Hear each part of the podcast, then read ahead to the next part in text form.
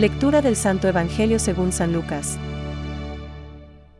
Las mujeres que acompañaban a Jesús.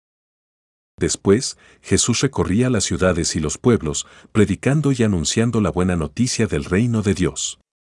Lo acompañaban los doce y también algunas mujeres que habían sido curadas de malos espíritus y enfermedades. María, llamada Magdalena, de la que habían salido siete demonios. Juana, esposa de Silluesa, intendente de Herodes, Susana y muchas otras, que los ayudaban con sus bienes. Es palabra de Dios. Te alabamos, Señor. Reflexión. Jesús iba por ciudades y pueblos, proclamando y anunciando la buena nueva del reino de Dios. Hoy, nos fijamos en el Evangelio en lo que sería una jornada corriente de los tres años de vida pública de Jesús.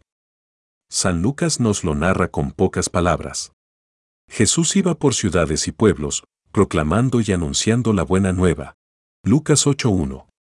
Es lo que contemplamos en el tercer misterio de luz del Santo Rosario. Comentando este misterio dice el Papa San Juan Pablo II. Misterio de luz es la predicación con la que Jesús anuncia la llegada del reino de Dios e invita a la conversión, perdonando los pecados de quien se acerca a Él con fe humilde, iniciando así el misterio de misericordia que Él continuará ejerciendo hasta el fin del mundo, especialmente a través del sacramento de la reconciliación confiado a la Iglesia. Jesús continúa pasando cerca de nosotros ofreciéndonos sus bienes sobrenaturales. Cuando hacemos oración, cuando leemos y meditamos el Evangelio para conocerlo y amarlo más e imitar su vida, cuando recibimos algún sacramento, especialmente la Eucaristía y la penitencia, cuando nos dedicamos con esfuerzo y constancia al trabajo de cada día, cuando tratamos con la familia, los amigos o los vecinos, cuando ayudamos a aquella persona necesitada material o espiritualmente, cuando descansamos o nos divertimos.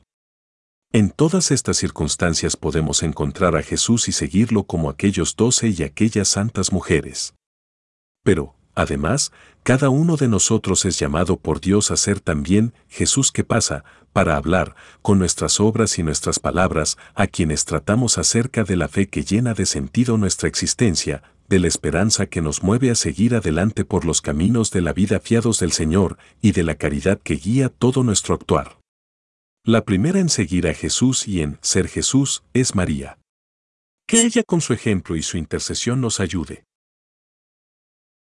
Pensamientos para el Evangelio de hoy.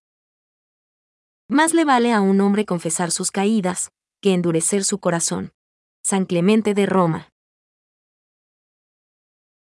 Frente a la costumbre judía de la época, que consideraba a las mujeres seres de segundo rango, Cristo inicia una especie de emancipación de la mujer. Benedicto XVI.